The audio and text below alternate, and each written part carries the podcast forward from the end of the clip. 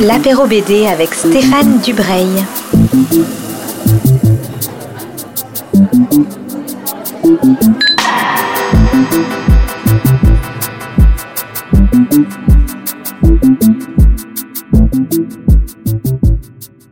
Bonjour à toutes et à tous qui nous rejoignez pour un nouvel apéro BD sur Art District.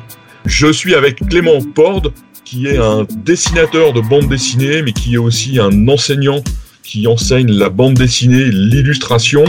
Moi, je l'ai découvert avec un album absolument extraordinaire qui tient à la fois du roman picaresque, de l'aventure et un, petit côté euh, Beckett ou, attente du désert des Tartares. C'est La Traversée, c'est publié par les éditions 2024. Bonjour Clément, question rituelle des, des apéros BD, comment vas-tu et où es-tu confiné? Eh ben, bonjour euh, les apéros BD. Euh, je suis, je vais bien d'abord, euh, c'est important.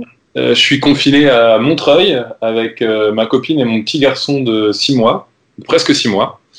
Donc ça, ça, a plutôt des, ça a plutôt des airs de, de congé parental prolongé. Donc je me plains pas. Et tu disais que tu enseignais à, Genève, tu enseignes, tu, tu, y vas ou tu enseignes à distance? Ouais, tout à fait. J'enseigne à distance euh, à la Aide, euh, qui est euh, une grosse école d'art à Genève, qui a un département consacré à l'illustration et, à, la bande dessinée. Et donc, on enseigne à distance en, en trouvant des, des, solutions. On a créé un club des survivalistes sur Instagram. Voilà, on essaie de s'adapter avec les outils qu'on a qui, qui fonctionnent bien à distance. Alors, une question qui n'a rien à voir avec les apéros BD, comment on enseigne la bande dessinée à distance? Ben Là, en l'occurrence, euh, mes étudiants connaissent déjà un peu les, méthodes, etc. Donc, ce qu'on qu'on essaye de faire avec eux, c'est de c'est de les faire réfléchir à, une thématique prise très large qui est celle du survivalisme. Et on les accompagne euh, sur euh, leurs images en visioconférence. ils postent régulièrement sur, un, sur une espèce de plateforme ça permet de faire du suivi. Quoi. Et je crois que tu as trois albums à nous conseiller qui viennent de sortir ou qui sont sortis juste avant le confinement. Donc c'est des choses qu'il faut euh, qu'il faudra soutenir une fois qu'on pourra retourner dans les librairies.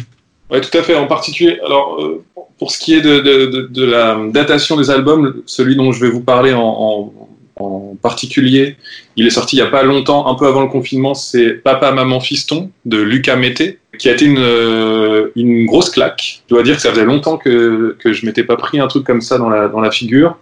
Euh, ça m'a carrément ramené à mes premières découvertes de Fred avec le Petit Cirque, mm-hmm. qui est vraiment un, album fondateur pour moi. Et j'ai eu des sensations assez similaires. Et je crois d'ailleurs que l'auteur à qui j'ai dit tout le bien de son album est assez, est assez euh, d'accord avec cette filiation.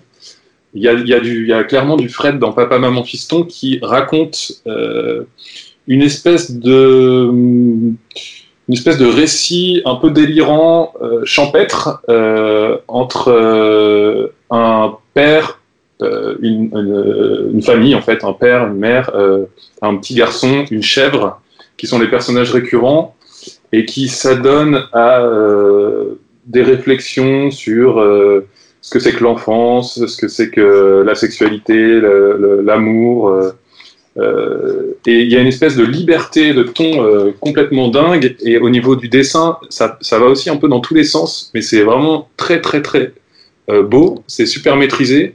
Il y a une, liberté dans, la mise en page qui est, qui est géniale aussi. Et, et vraiment, il y, a des, il y a des similitudes et dans le dessin et dans le ton avec euh, avec tout ce que j'aime chez euh, chez Fred, à savoir euh, cette espèce d'absurdité permanente, mais en même temps très très sérieuse quelque part, très très ancrée dans, dans, dans une réflexion sur, sur, le, sur le fantastique, etc. Mais là, c'est là, c'est clairement une tentative de décrire espèce de d'univers, euh, comme je disais, champêtre. Évidemment, l'environnement euh, qui est particulier, qui est qui est très naturel, mais aussi euh, mais aussi le, le hors champ qui serait qui serait la ville plus loin. Enfin, il y a, y a, vraiment il y a vraiment beaucoup de choses dans, dans cet album.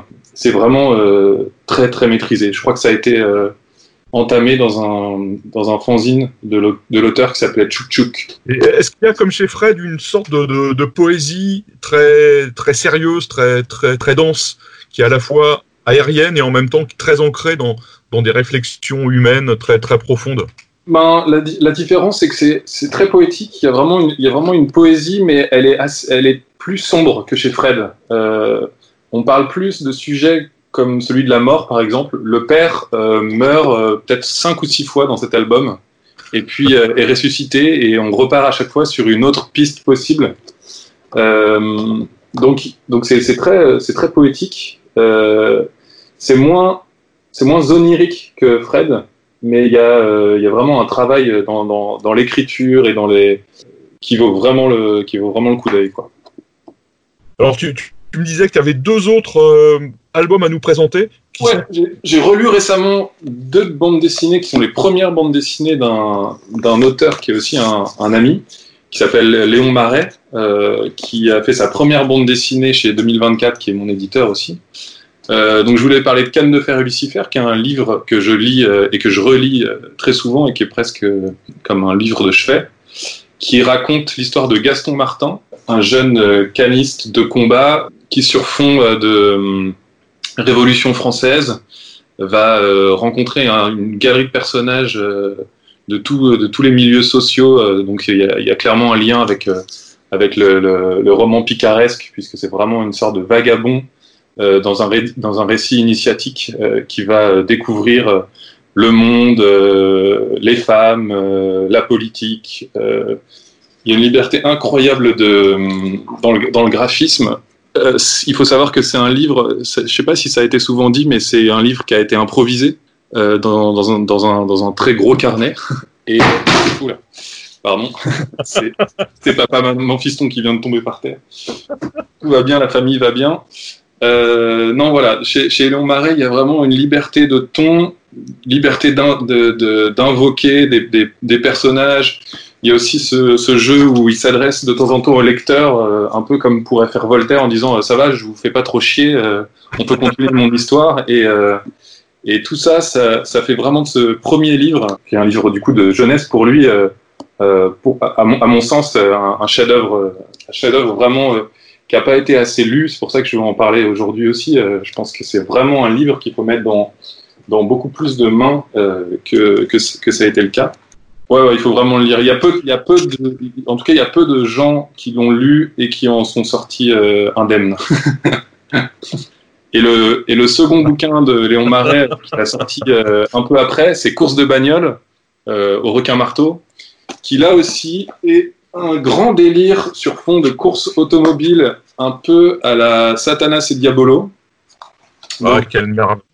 Quand le, premier album est en noir et blanc, celui-là est en, couleur, avec des, couleurs euh, au ton, pastel comme ça. Et il y a des choses assez incroyables. Euh, je vous le montre, même si c'est de la radio. et je vais essayer de vous décrire. Mais il y a par exemple, euh, donc c'est réellement comme, son, nom l'indique, une course de bagnole il y a des pages donc où on présente tous les, participants, tous les candidats à cette course. Et euh, très rapidement, en fait, on s'aperçoit que cette course de bagnole est un prétexte à raconter une histoire invraisemblable de momies euh, qui viennent d'Égypte pour envahir le monde et en particulier Paris. Et il y a une espèce de digression comme ça qui est vraiment un des, une des caractéristiques de l'œuvre de, de, de Léon Marais qui est euh, là aussi pareil, maîtrisé, parfois, euh, parfois fragile, mais, euh, mais, mais qui, qui montre à quel point cet auteur-là est, est, est, vraiment, est vraiment quelqu'un de, de, de, singulier et d'important dans, le, dans la bande dessinée. Non, mais on, on, mettra des exemples sur la page Facebook des apéros BD, comme ça les, ouais. les auditeurs et les auditrices pourront voir de, de quoi tu parles. Effectivement, c'est des choses à, des choses à voir et à, et à découvrir. Clément, euh, je te remercie beaucoup de ces quelques minutes passées avec nous et euh, j'espère qu'on pourra se, se, voir après le confinement, peut-être pour une longue émission sur, euh, sur la traversée. Bah, je te souhaite plein de, plein de trucs chouettes pour toi et ta, et ta famille. À ouais, bientôt. Bonne journée, bon confinement.